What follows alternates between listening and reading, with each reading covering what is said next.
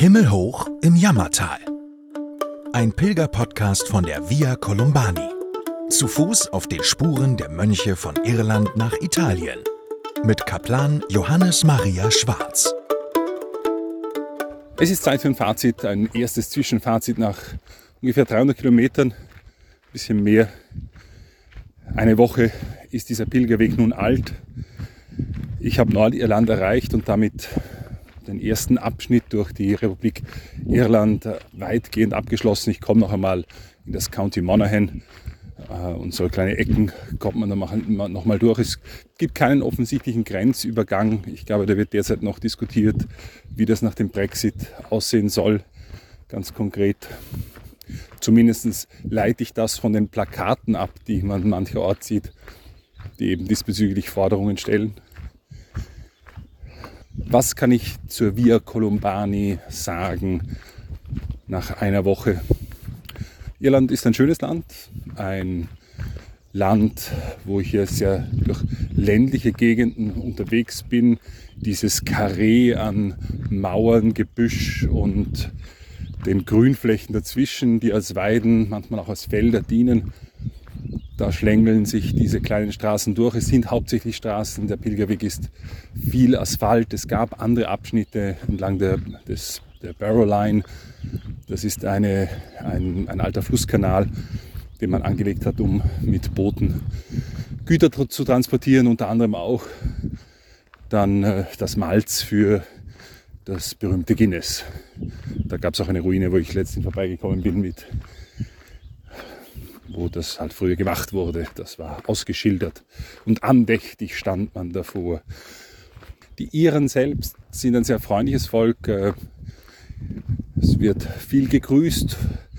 Auch unterwegs, wenn Sie mit dem Auto unterwegs sind, da machen Sie einen weiten Bogen und lassen einen Finger oder eine Hand erkennen, dass man grüßt. Auch sonst die Gespräche, die man gelegentlich hat mit den Menschen, denen man begegnet, sind sehr nett. Äh, eine Begegnung sticht da sicher heraus, schon am Tag drei.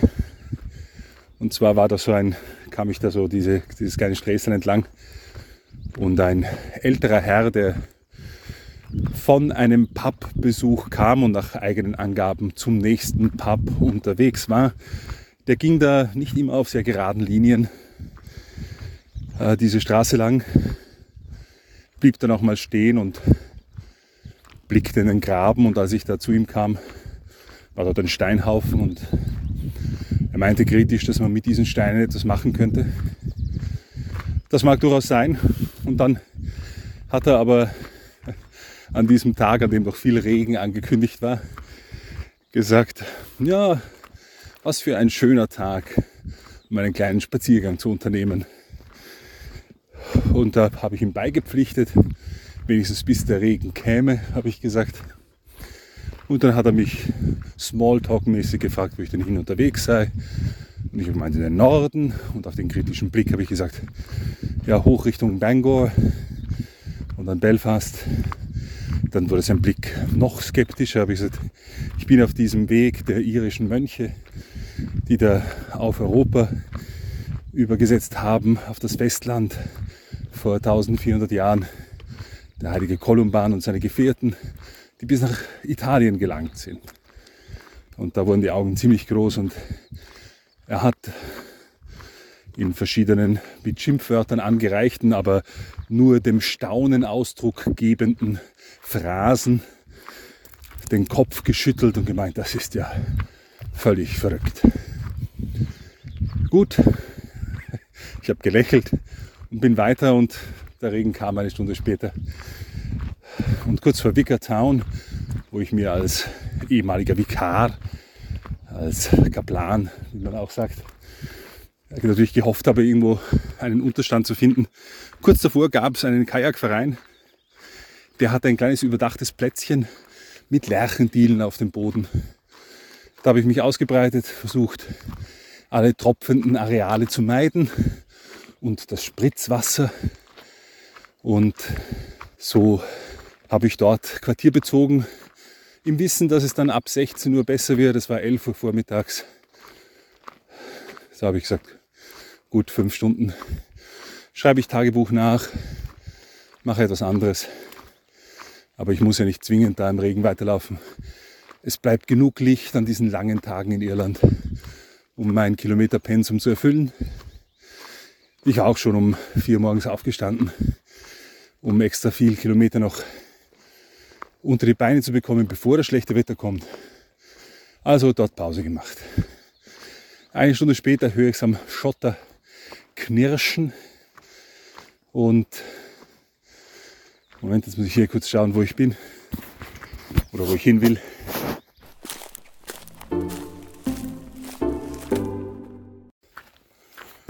So einen guten, feinen Geruch. Es ist diesmal aber nicht der Stechginster, der so gelb blüht und der ganz einen besonderen Geruch hat von, ja, schwer zu beschreiben. Ich habe ich hab gemeint, irgendwie so überreife Feigen. Dann hat aber jemand gesagt Kokosnuss und das stimmt. Und jetzt scheint es mir irgendwie die Mischung zu sein zwischen Feigen, Kokosnuss und einer Sonnencreme, die ich einmal hatte. Der Geruchssinn ist hier ja sehr erinnerungsfreudig. Also hier riecht aber irgendetwas anderes sehr fein. Gut. Äh, zurück aber zu, zu dem Weg.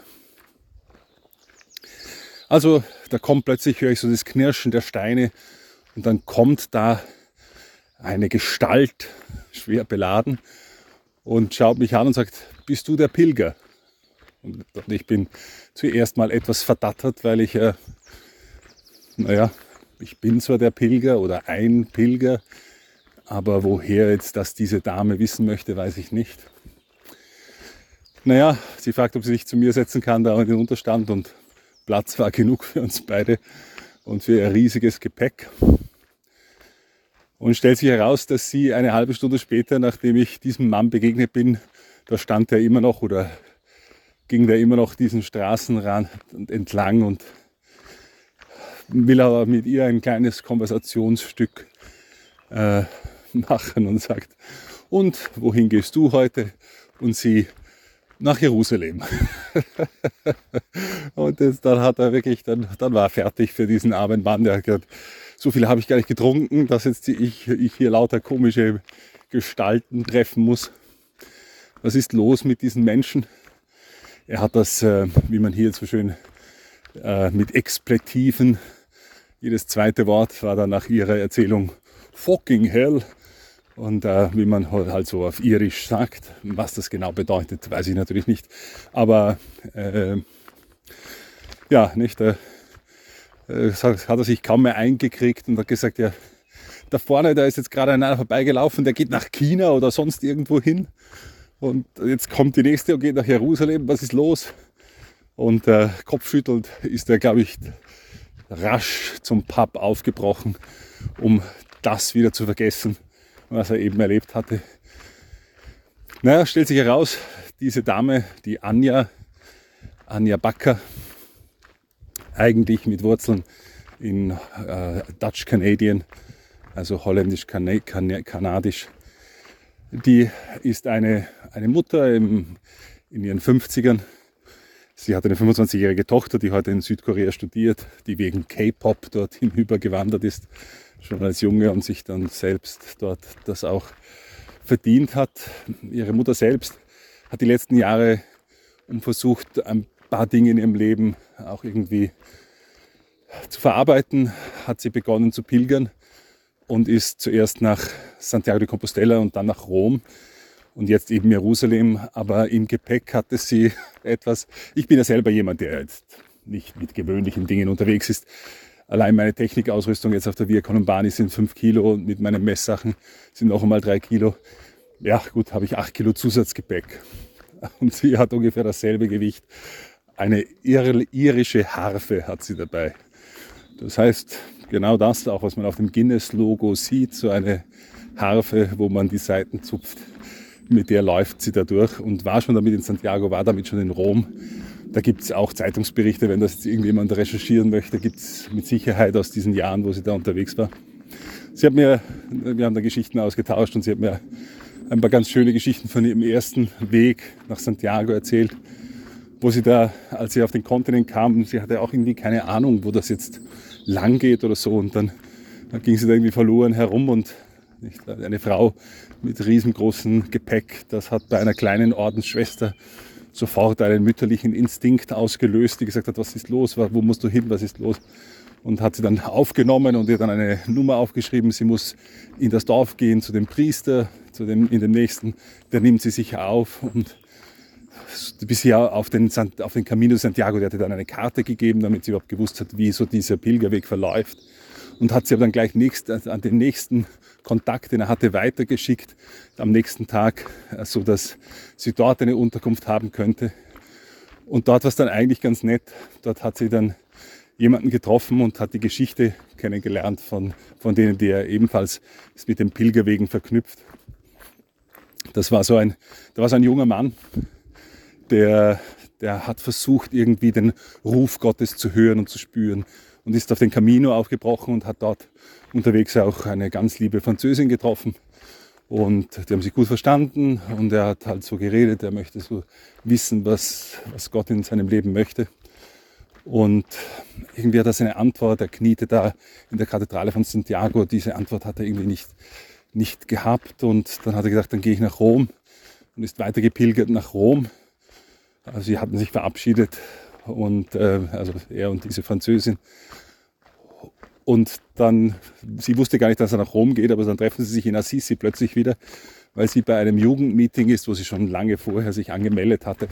Großes Jugendtreffen in Assisi. Und äh, ja, nicht, große Wiedersehensfreude und alles Mögliche. Aber in Rom hat der junge Mann keine Antwort bekommen, was, wohin der Ruf Gottes gehen soll. Und so ist er aufgebrochen nach Jerusalem. Und irgendwie war auch dort für ihn nicht alles klar. Er war richtig enttäuscht, dass ich gedacht, ja, wenn ich jetzt bis nach Jerusalem bin, wo soll ich jetzt noch hin, wenn ich hier keine Antwort habe? Und ein Freund hat ihn dann dort besucht und ihn noch mitgenommen. Dann haben sie noch zwei Wochen einfach Ägypten sich angeschaut, irgendwie als Ausklang dieser sehr, sehr langen Reise. Und wen treffen sie dann in Ägypten? Wieder diese Französin. Und da hat es dann Klick gemacht, äh, dass der liebe Gott äh, die ganze Zeit eine Antwort versucht hat zu legen. Und es war diese Französin, mittlerweile vierfache Mutter, die dann der Anja dort die Türe aufgemacht hat. Das war dieser nächste Kontakt des Priesters gewesen, diese, diese Familie, die da auf Pilgerwegen entstanden ist mit ziemlichem Umweg. Solche, solche wunderbaren Geschichten, die es halt dann zum Austausch gibt, die haben uns die nächsten vier Stunden da unter dem Regendach äh, haben wir, haben wir da Geschichten eben ausgetauscht und dann ging es für uns beide weiter. Wir sind dann weitergelaufen bis in, in die, ins nächste Städtchen. Die Anne hat dann dort versucht, irgendwo unterzukommen. Dazu ist sie, wenn, sie, wenn es kein Kloster gab oder Schwestern, die sie aufgenommen haben oder ein, ein Priester, der irgendwo im Pfarrheim einen Platz hatte. Sie war 35 Tage vorher in Kork gestartet, wo sie in der Nähe lebt. Auf jeden Fall, ja, ich bin dann noch zehn Kilometer weiter und habe dann außerhalb geschlafen, um, um dieses Pensum auch zu halten und gleichzeitig, ich habe dann am nächsten Tag eine Nachricht bekommen von ihr, sie ist letztlich dann, sie hat dort keine religiöse Unterkunft gefunden, sie ist, hat dann das gemacht, was sie öfter macht, sie ist zum Pub und äh, wenn man mit diesem Gepäck reinkommt, dann wird natürlich auch gefragt, was man dafür, die meisten fragen, ist das ein Zelt? Was für ein Riesenzelt? Äh, nein, es ist eine Harfe und dann wird sie halt eingeladen zu spielen und dann spielt sie und so kommt man ins Reden und äh, so ist sie dann auch bei einem Geschwisterpaar gelandet, die sie mit nach Hause genommen haben und äh, wo sie dann übernachten konnte. Und sie hat mir geschrieben, gerade als sie da ein, ein, ein Fat Fried Irish Breakfast gegessen hat, also das waren, war eine dieser Begegnungen. Es gab noch andere sehr nette Begegnungen, zum Beispiel mit dem Vincent in, in, in Trim. Der war so ein, ein Reinigungstrupp, ein Volontär in, den, in seinen 70ern, der 2016 seine Frau von über 50 Jahren verloren hat und dann sein Leben natürlich auch umgestellt war. Er ist ursprünglich, kamen sie aus Nordirland, aber weil sie katholisch waren, wurden dort dann die Fenster eingeschlagen und, und es gab halt damals in den 70ern auch zum Teil noch schwierige Zeiten dort, politische Unruhen und so sind sie in den Süden gekommen und er hat gerade die letzten Jahre hat er dann äh, sich auch umstellen müssen. Er wohnt bei einer seiner vier Töchter und ein ganz ein lieber Kerl. Und das Lustige war einfach, wir haben ein bisschen so geplaudert, wie man halt plaudert, weil ich ihn getroffen habe. Und er hatte dieses Tidy Town, diese Aufschrift auf, seinem, auf seiner Neon-Weste, äh, die ihn ausgewiesen hat als jemanden, der eben reinigt. Und am Eingang des Ortes war gestanden, dass eben diese Prämie, dass es ein besonders sauberes Dorf ist. Da habe ich ihm halt gratuliert und gesagt, er ist sicher mitverantwortlich, dass dieser Preis nach Trim gekommen ist. Und so sind wir ins Gespräch gekommen und er hat mir dann nach ein paar Minuten einfach äh, gesagt, wenn du meine Geschichte möchtest, hier. Und dann hat er mir ein Kuvert gegeben und da waren dann zwei, vier Seiten getippt, war seine Geschichte drinnen. Also er hat eine Kurzform seiner Biografie irgendwie mit dabei und ich fand das nicht nur ein sehr nettes Gespräch, sondern auch dann irgendwie dieses, diese Geschichte, die ich da empfangen durfte und die mir da geschenkt wurde, die habe ich natürlich dann auch mitgenommen. Ja, so das ist Irland von seinen Begegnungen her. Wie gesagt, sehr freundliche Menschen. Das Wetter nach, nach 40 Tagen Regen am Weg nach Jerusalem zu beginnen, nach 50 und mehr Tagen Gewitter und Regen am Beginn der Via Alpina Sacra habe ich fest damit gerechnet, wenn ich jetzt in Irland starte, dann erwartet mich wenigstens nichts Ungewöhnliches. Es gab natürlich Regen, aber es gab nicht permanenten Regen, sondern ich hatte auch immer wieder sehr schöne Sonnentage. Und in dieser ersten Woche. Ich bin noch nicht zu einer Unterkunft gekommen, ich habe noch nicht duschen können. Ich bin seit einer Woche ungeduscht, also bis auf den Regen. Irgendwie muss man noch einmal diesen Geruch, den ein nasser Hund aus verströmt, da muss es ein spezielles Vokabel eigentlich dafür geben. Zumindest versuche ich es immer häufiger, muss ich es bei der Erklärung verwenden und versuche mich auch so hinzustellen, dass ich sozusagen aus dem Wind stehe für die Menschen, wenn wir uns begegnen, damit hier nicht äh, dieses Freundschaftliche sofort gestört wird durch meine Ausdünstungen. Aber was soll ich tun? Es ist sehr, sehr schwierig, hier Unterkünfte zu finden. Zum Teil gibt es sehr wenig im Moment, was frei ist. Viele, gerade der günstigeren BNBs, haben und, und Hotels haben ukrainische Flüchtlinge aufgenommen und sind damit vom Markt. Meistens sehe ich nur Dinge im dreistelligen Bereich und das ist für mich einfach nicht drin. Von daher ist die Unterkunftssituation noch ein bisschen schwieriger. Ich habe noch zwei Tage Batterie dann hoffe ich, dass ich irgendwo etwas finde, um die Batterien laden zu können. Sonst wird es auch mit dem Navigieren schwierig natürlich. Aber bis jetzt ist alles, alles schön und alles gut und ich komme gut voran. Es ist ein bisschen, ich habe die, die langen Tage schon kurz angesprochen. Ich bin hier relativ weit im Norden, nicht nur Irland, sondern generell äh, im globalen Norden. Und da werden die Tage eigentlich ja, immer länger jetzt. Ähm, und zwar spürbar länger. Es ist um halb fünf so, dass man schon etwas sieht und kann aber auch um 22 Uhr noch die Tastatur im Zelt erkennen. Von daher hat man einen sehr, sehr langen Tag und im nächsten Monat wird das noch länger. Wird in England nicht viel anders sein, wo ich jetzt dann als nächstes unterwegs bin, in Wales und in Cornwall. Ähm, die Tage werden auch sicher noch mal kürzer, aber das macht es ein, bisschen schwieriger, sich an diese Disziplin zu halten, die man ja eigentlich haben sollte. Ich sage den Leuten immer, sie sollen auf seinem langen Weg, auch wenn sie körperlich nicht gut vorbereitet sind, macht das nichts. Man soll einfach nicht so schnell anfangen. Und ich bin bisher noch keinen Tag unter 40 gelaufen, meistens über 50.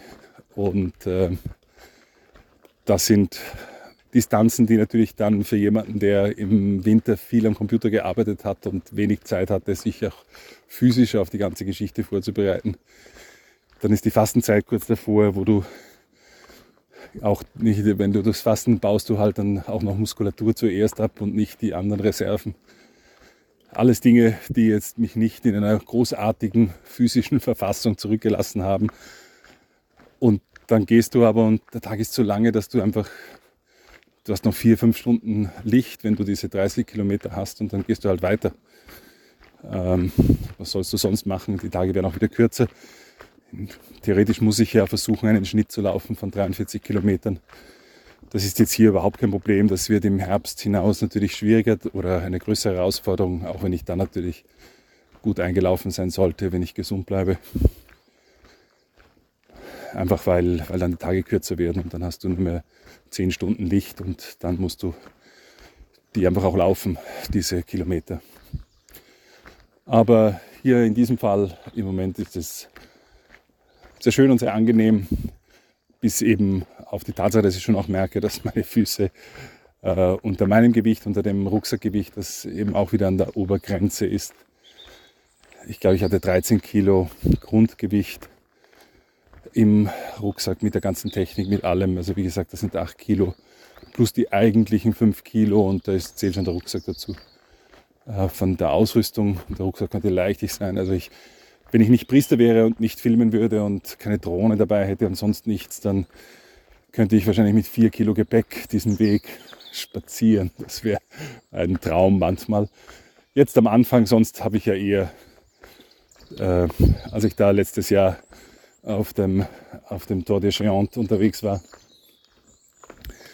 Da waren diese ganzen Alpinen, diese, diese Berggemsen, die da als Bergläufer unterwegs waren und hochgesprungen sind. Und da gab es dann eine Gruppe, die erstaunt war, dass sie mich immer wieder gesehen haben auf dem Weg. Sie haben sich schon lange bemüht, mich einzuholen und kamen von unten und dann haben sie oben pausiert, dann war ich wieder da und so weiter. Und dann haben sie halt anerkennend bei meinem ganzen Gepäck genickt. Also wie gesagt, das war letztes Jahr. Und ich habe gesagt, natürlich die, die Steinböcke und Gemsen, die springen über die Berge. Aber wie der Hannibal gezeigt hat, auch die Elefanten schaffen es. Und ich bin halt eher in dieser Elefantenkategorie unterwegs. Äh, sowohl was meinen Körperbau wie auch äh, mein Gepäck betrifft. Aber gut, es hat mich bisher etwas drei, etwa ungefähr 300 Kilometer hierher in den Norden gebracht und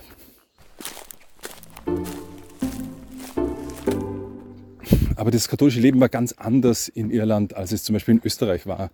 Und das merkt man an so banalen Dingen wie, dass es fast un, dass ich auf diesen ganzen 300 Kilometern vielleicht drei Wegkreuze, Heiligtümer, Marienstatuen, es waren eigentlich immer kleine Lourdesgrotten, äh, gesehen habe.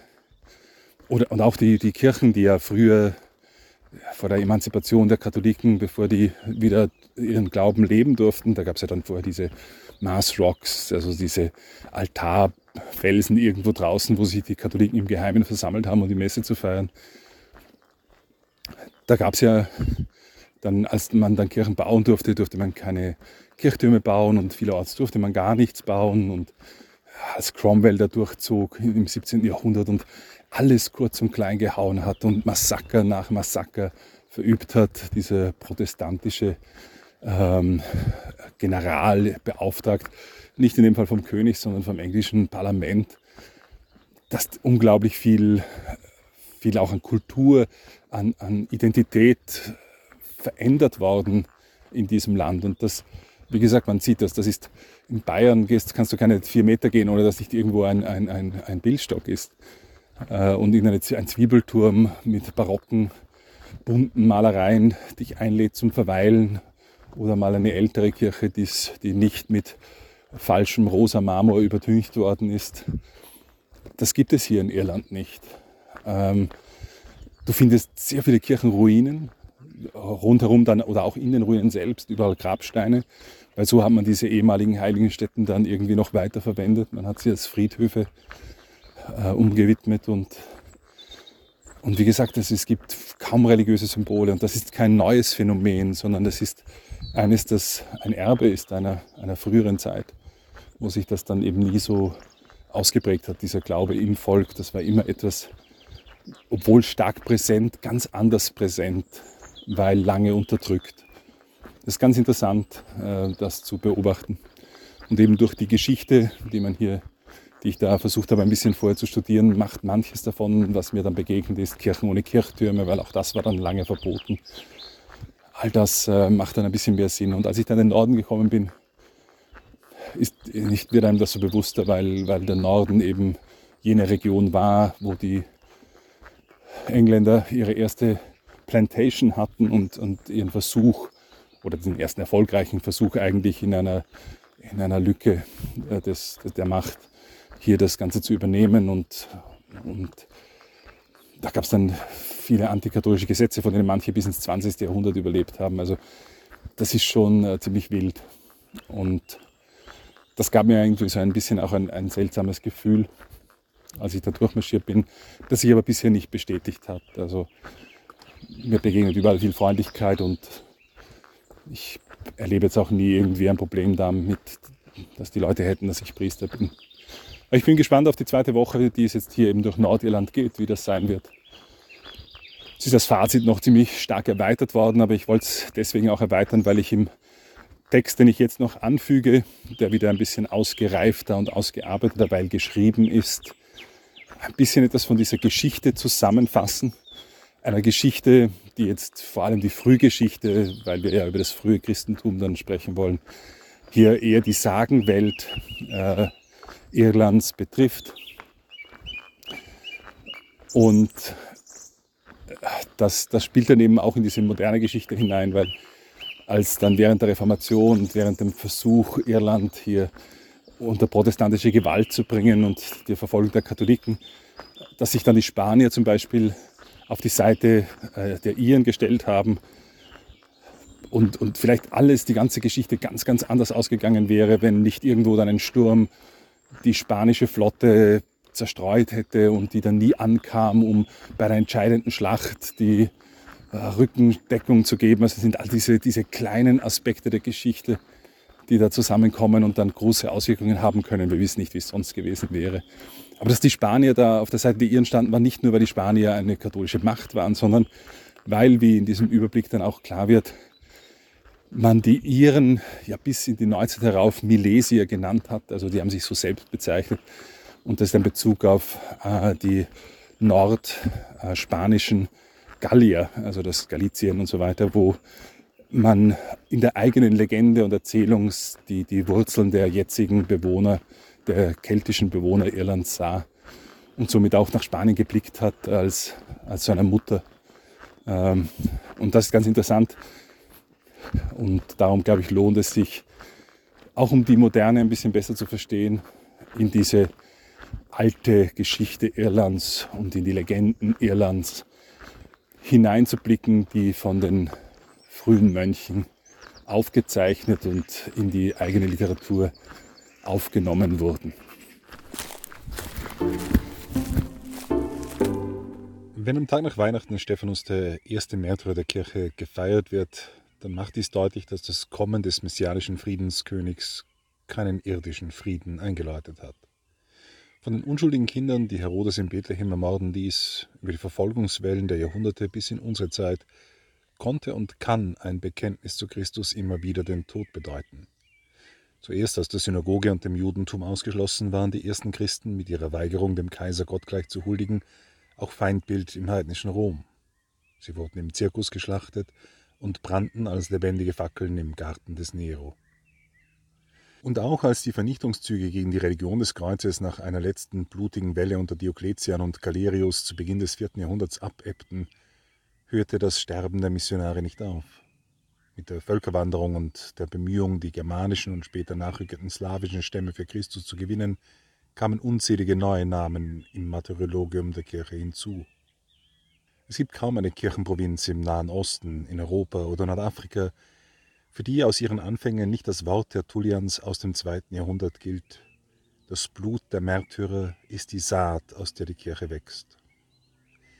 Irland lag in all diesem Geschehen am Rande der damaligen Welt, nie erobert durch Legionen, nie eingegliedert unter die Herrschaft der Cäsaren, ohne städtische Siedlungen, Bauwerke, Straßen, Organisation, Verwaltung, Recht und ähnlichen Einflüssen, die das römische Reich als deutliche Spuren in all seinen Gebieten hinterließ, lebte die keltische Bevölkerung eine einfache Existenz, organisiert in Großfamilien und Clans. Hibernia nannten römische Autoren in der Antike die grüne Insel, Land des Winters von Hibernus wurde dies verschiedentlich als eine Anspielung auf die kühlen Temperaturen gedeutet. Doch diese Abwandlung aus der ursprünglich griechischen Bezeichnung hat in der Tat eine andere Wurzel. Als der Geograph Phytheas im 4. Jahrhundert vor Christus von seiner Entdeckungsreise Geschichten aus dem europäischen Norden zurückbrachte, war seine Bezeichnung für die westliche der britischen Inseln Ierne. Ptolemäus nannte sie später Ioernia. Beides sind wohl Bezüge zu Eru, die auch Patin für die moderne irische Selbstbezeichnung Era gestanden hat. Eru ist eine Gestalt im Zusammenhang mit der mythologischen Landnahme der Insel. Das Buch der Eroberungen erzählt in Legenden diese Geschichte der irischen Kelten. Den ersten Versuch der Besiedelung der Insel, so die Mythologie, überlebte lediglich ein Mann, Fintan, der alsbald in einen Lachs, dann Adler, dann einen Falken verwandelt wird, bevor er nach 5500 Jahren wieder die menschliche Gestalt annimmt und Irlands Geschichte erzählt. In der Zwischenzeit ist Irland für 300 Jahre unbewohnt. Dann erreicht Partholon mit seinen Schiffen die Insel, die Übermachung des Landes wird aber durch das mysteriöse Volk der Fomori behindert, missgestaltete, gewalttätige Wesen.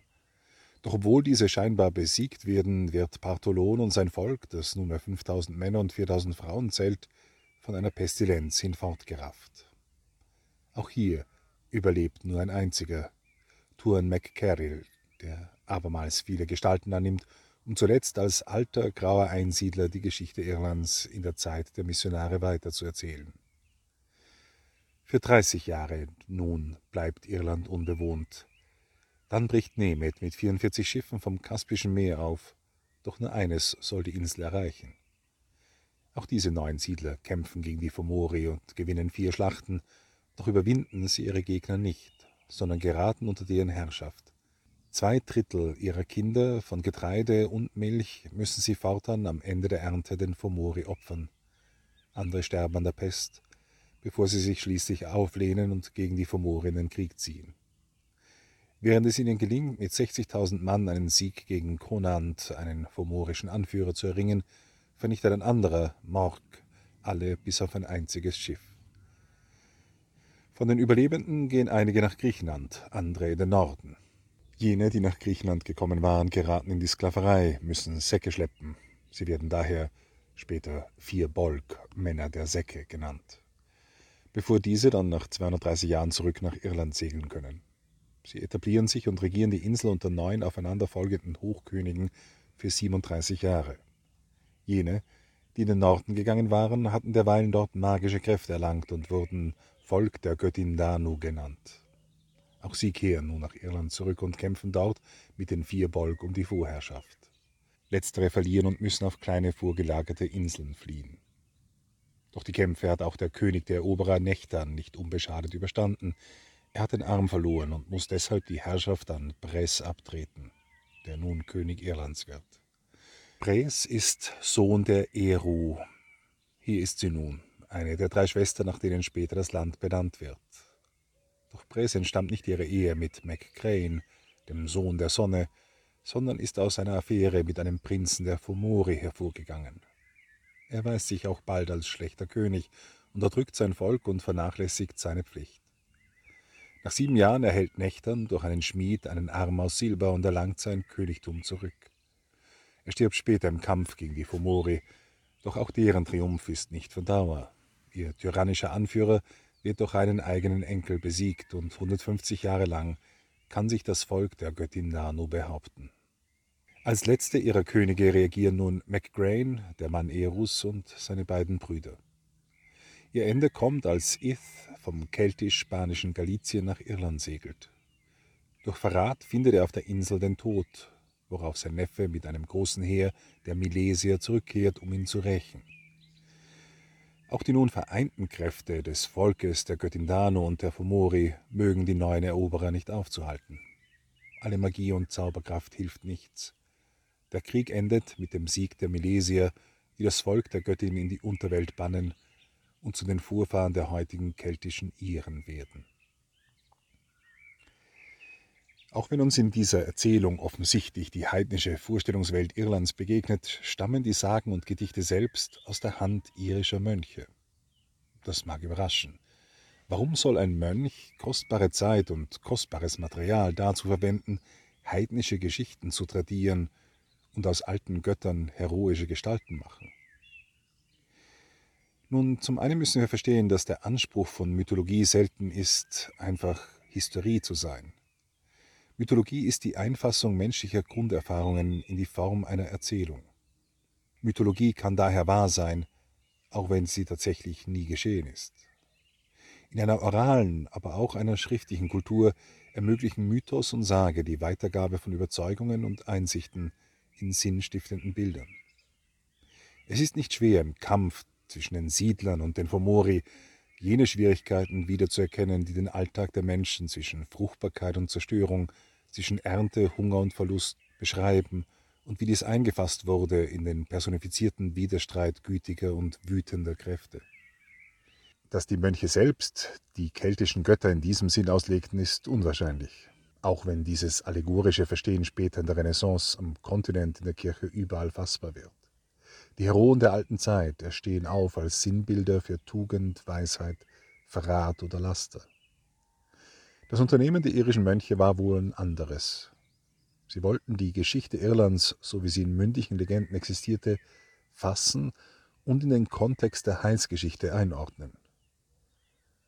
So beginnt das Lebor Gabala, das Buch der Eroberungen, das wir hier kurz skizziert haben, auch mit dem biblischen Schöpfungsbericht aus Genesis. Später soll Fintans Frau eine Enkelin Noahs gewesen sein, und ihre Geschichte auf der Insel geschieht im Kontext der großen Flut. Auch Partholon und Nemet sowie die anderen keltischen Stämme werden zeitlich in Bezug zu biblischen Ereignissen, etwa dem Auszug von Ägypten, gesetzt. Eine solche Taufe der vorchristlichen Vorstellungswelt ist nicht ganz ungewöhnlich, und doch geschah es in Irland auf eine besondere Weise. Denn anders als in der eingangs beschriebenen römischen Welt, in der das Christentum durch das Heidentum existenziell bedroht war, von diesem bekämpft wurde, bevor es später, nunmehr selbst Teil der römischen Ordnung bisweilen genau deshalb abgelehnt wurde, stehen am Beginn der irischen Kirche keine Märtyrer oder Blutzeugen.